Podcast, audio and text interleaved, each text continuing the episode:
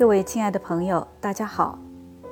在接下来的时间里，我们接着上一次，继续读克尔凯郭尔的《非此即彼》当中的“最初的爱”这一章。上一次已经读到，我们不要忘记那古老的重要意义，只有志同道合者才能相互理解。好，接着往下。现在。作为审美学家的考虑对象的东西，很显然已经完成了。他无需像诗人自己那样去创作。然而，无论如何，机缘却完全有着同样的重要性。那种将美学看作是自己的职业，而在自己的职业中又看见真正的机缘的审美者。是恰好因此而迷失了，但这绝不是意味着他就不能够去达成各种不同的技能。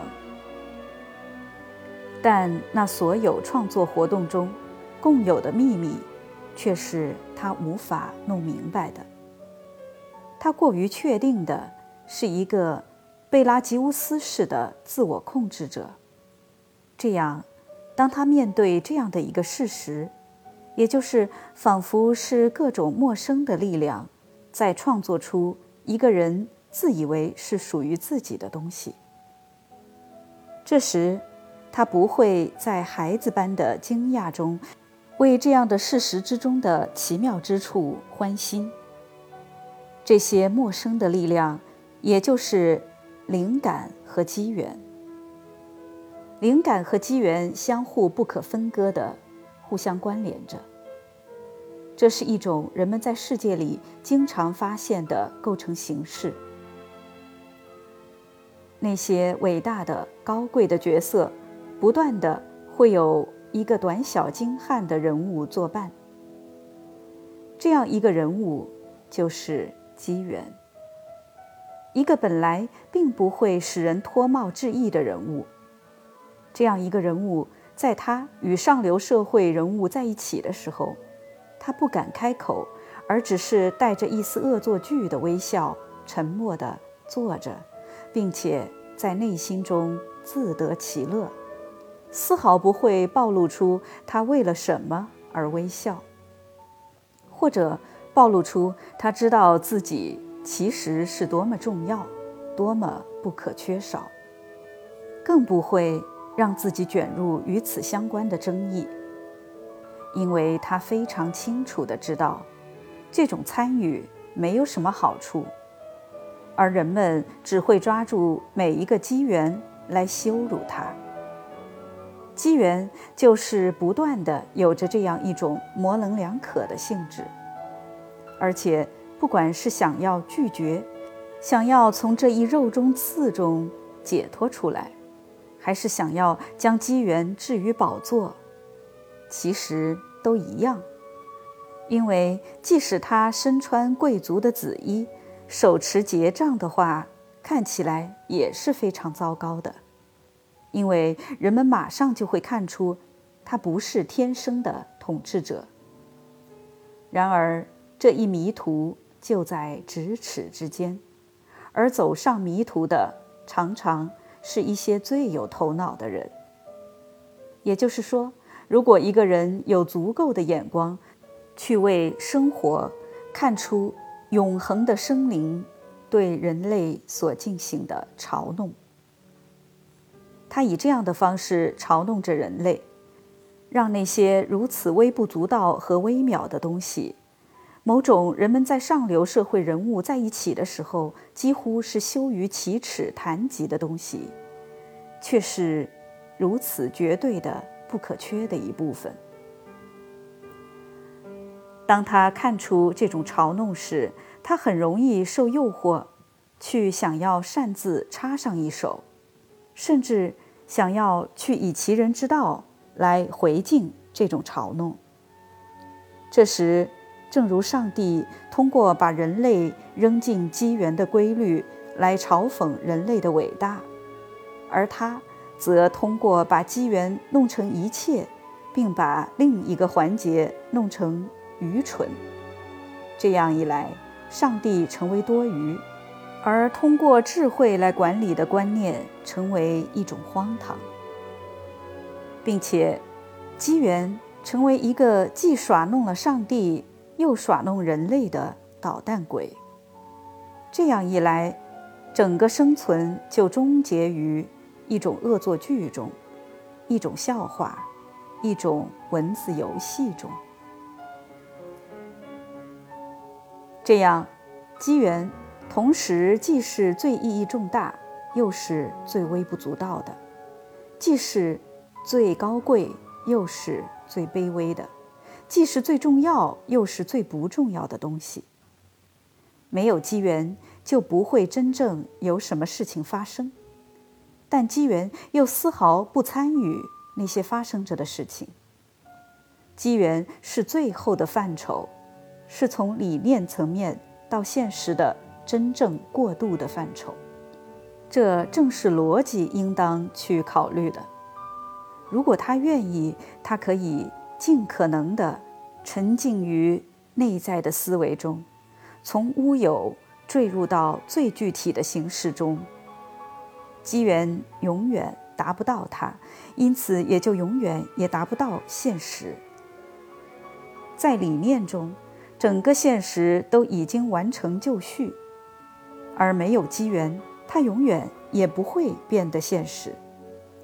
机缘是有限性的范畴，对于一种内在的思维而言，要去抓住它是不可能的。它对于内在的思维太过于具有悖论性，而无法被捕捉。我们可以看出这一点，因为出自机缘的东西。是与机缘本身完全不同的，这对于每一种内在的思维而言都十分荒谬。因此，机缘也是所有范畴中最逗乐的、最有趣的、最诙谐机智的一个，就像一只鹪鹩小鸟，什么地方都有它，而什么地方又好像都没有它。它就像。小精灵一样，在生活中游走。它对于所有学校老师、校长之类是无形的，这些老师和校长们的姿态、动作，则因此对于那些相信机缘的人们来说，成了一种取之不尽的笑料。然而，就其自身而言，机缘什么东西也不是，只有相对于那些。被它引发出的东西而言，它才算是某种东西。就此来说，它确实什么也不是。也就是说，一旦机缘成为某种东西，而不是什么东西也不是，那么它就处于一种与它所引发出的东西间的相对的内在关系之中。那么它要么是依据，要么是原因。如果我们不坚持强调这一点的话，那一切又都被弄迷糊了。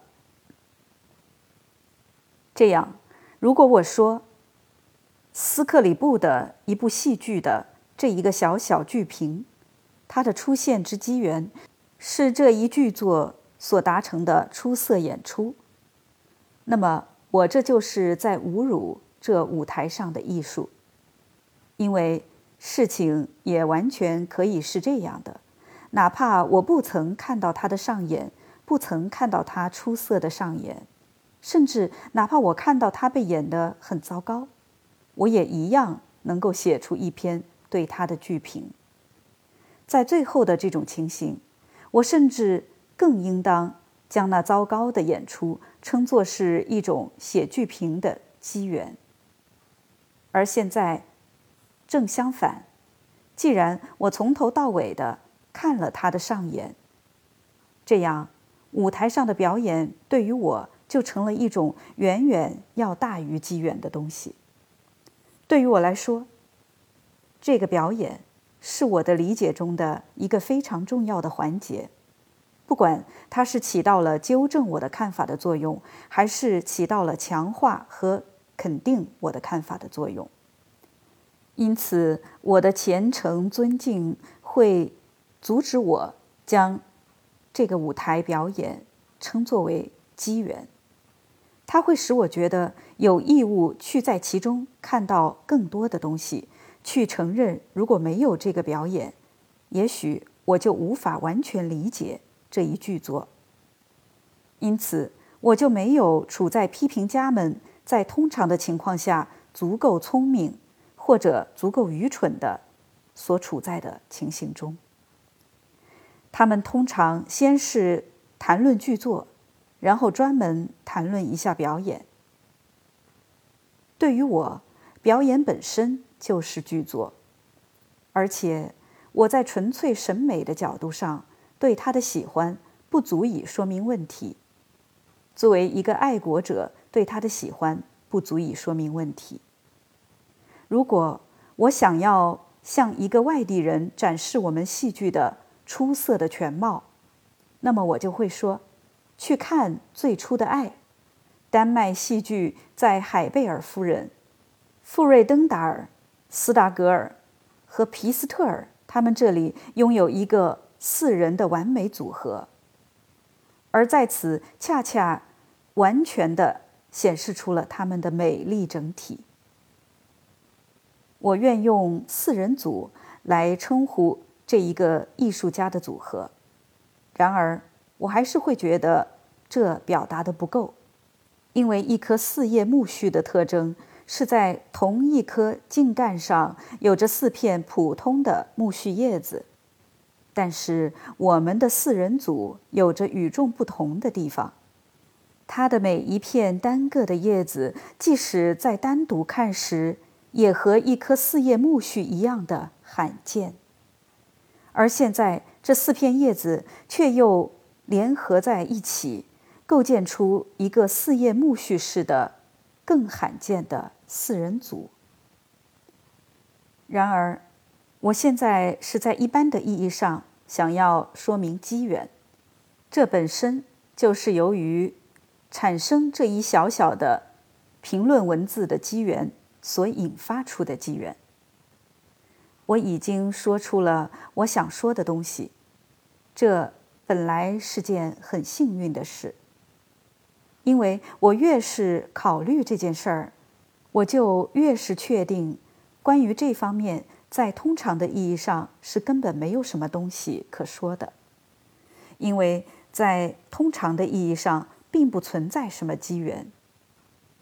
如果是那样，我就差不多进入了我在一开始所处的位置。读者们不应当对我生气，这不是我的错，这是机缘的错。也许读者会觉得我在一开始的时候应当对这全部做出周全的考虑，并且不应当像现在这样在一开始的时候说一点什么。而在之后又显示出自己什么也没有说。然而，只要他以一种更有说服力的方式使自己确信了机缘在一般的意义上是某种什么都不是的东西，那么我就觉得他还是应当公正的对待我正在展开的方式。在事后，如果他使自己确信了。在这个世界上有着某种其他的东西，对这种其他东西，人们可以在对于这可以是某种东西的想象中说出许多东西来。然而，它却又有着以下特性：即在人们说了这许多之后，它却仍然显示出它自己什么也不是。那么，在此时。他也许会重新对此有所思考。于是，在这里所说的东西可以被看成是一种多余，就像在一部著作被装订成书时，没有被订进书中的一页多余的页面。因此，除了以一种无与伦比的简洁方式之外，我不知道还有什么别的方式来给出终结答案。我看到保罗·缪勒教授就是以这种方式来结束他对各个极端这一剧作的出色评论的引言的，即以此本引言告终。关于目前的这一个小小的评论的特殊机缘，在此可以说的是，它关系到我的无足轻重的性格，并且斗胆以他是无足轻重的这样一个普通的特性来向读者推荐他自身。斯克里布的戏剧《最初的爱》，以各种各样的方式触及了我的个人生活。而借助于这一种触及，就导致出了现有的评论。这些评论，也就是最严格意义上的机缘的孩子。我也曾年轻过，也曾是一个狂热的梦想者，也曾坠入爱河。那个我曾经渴慕过的女孩，我是在更早的早年认识她的，但是我们不同的生活状况。导致了我们只是很少的见面，相反，我们更为频繁的相互思念。这一相互之间双向的牵挂，对于我们是一种同时的咫尺天涯。也就是说，在我们相互见面时，我们之间的关系是那么的羞怯，那么的端庄，以至于我们间的距离要比我们没有相见时。更为遥远，而在我们重新分开，并且那双向焦虑中的不舒服感觉被遗忘的时候，我们的相互见面才获得了它完全的意义。这时，我们又准确的在我们上一次梦中停下的地方重新开始。这样的情形，至少就是我的情形。而事后，我知道。在我所爱的人那里也是这种情况。那时结婚对于我是一件很遥远的事情，而在另一方面，我们的理解没有碰上过任何能够刺激我们的障碍。我们就是这样以世界上最无邪的方式相爱着。我必须等到我的一个富有的叔父死去之后，我才能够。考虑公开表达出我的感情，因为我是这个叔父的唯一财产继承人。这也是让我觉得美丽的，因为在所有那些我所知道的浪漫小说和喜剧中，我能够看见主人公处在一种类似的处境之中，而且我为这样的想法而感到高兴。我就像是一个充满诗意的人物。这样，我美丽的诗意的生活继续着。有一天，我在报纸上看见有一部名叫《最初的爱》的戏剧将要上演。我本来不知道有这样的一出戏的存在，但是剧名让我喜欢，我决定去剧院看这部戏。最初的爱，我想，它恰恰就是对你各种的感情的表达。我曾爱上过除了他之外的任何人吗？我的爱不是回到了我最初的记忆之中吗？我能够想象自己去爱上另一个，或者想象他去和另一个人结合吗？不，她将是我的新娘，否则。我永不结婚，因此这个词“最初的爱”是那么美丽。它在暗示爱之中最本源的东西，因为人们谈论最初的爱，那不是在量的意义上谈论的。诗人也完全可以说“真正的爱”，或者取这样的句名：“最初的爱是真爱。”这个剧会帮助我明白我自己，它会给我机缘去深深的在我自身之中内省。因此，诗人们被称作是教士，因为他们解说生命。但是他们不想让众人理解，而只是想让那些有着善感之心的智性的人们去理解。对于这些至情至性的人，诗人是一个通灵的歌手，到处展示着美，但从头到尾，首先是见证爱情的美。这部剧将以他的诗意力量。使得我胸中情欲之爱迸发出来，它的花蕾一下子突然绽放，就像一朵西番莲。啊，那时我非常年轻，我几乎不知道自己所说的东西，但是我却觉得这些话都说得很漂亮。一下子，情欲之爱的花蕾突然绽放。感情就像香槟酒那样强行冲开自己的塞子，这是一个豪爽的表达，充满激情，我很喜欢它。然而，我所说的话说得很漂亮，因为我认为它必须像一朵热情花西番莲那样的绽开。这是我这段评述中的美好之处，因为情欲之爱。完全可以在婚姻之中绽放。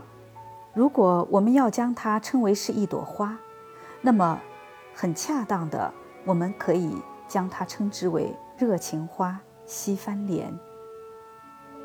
好了，时间关系，今天我们就读到这儿。感谢大家的收听，我们下次节目再会。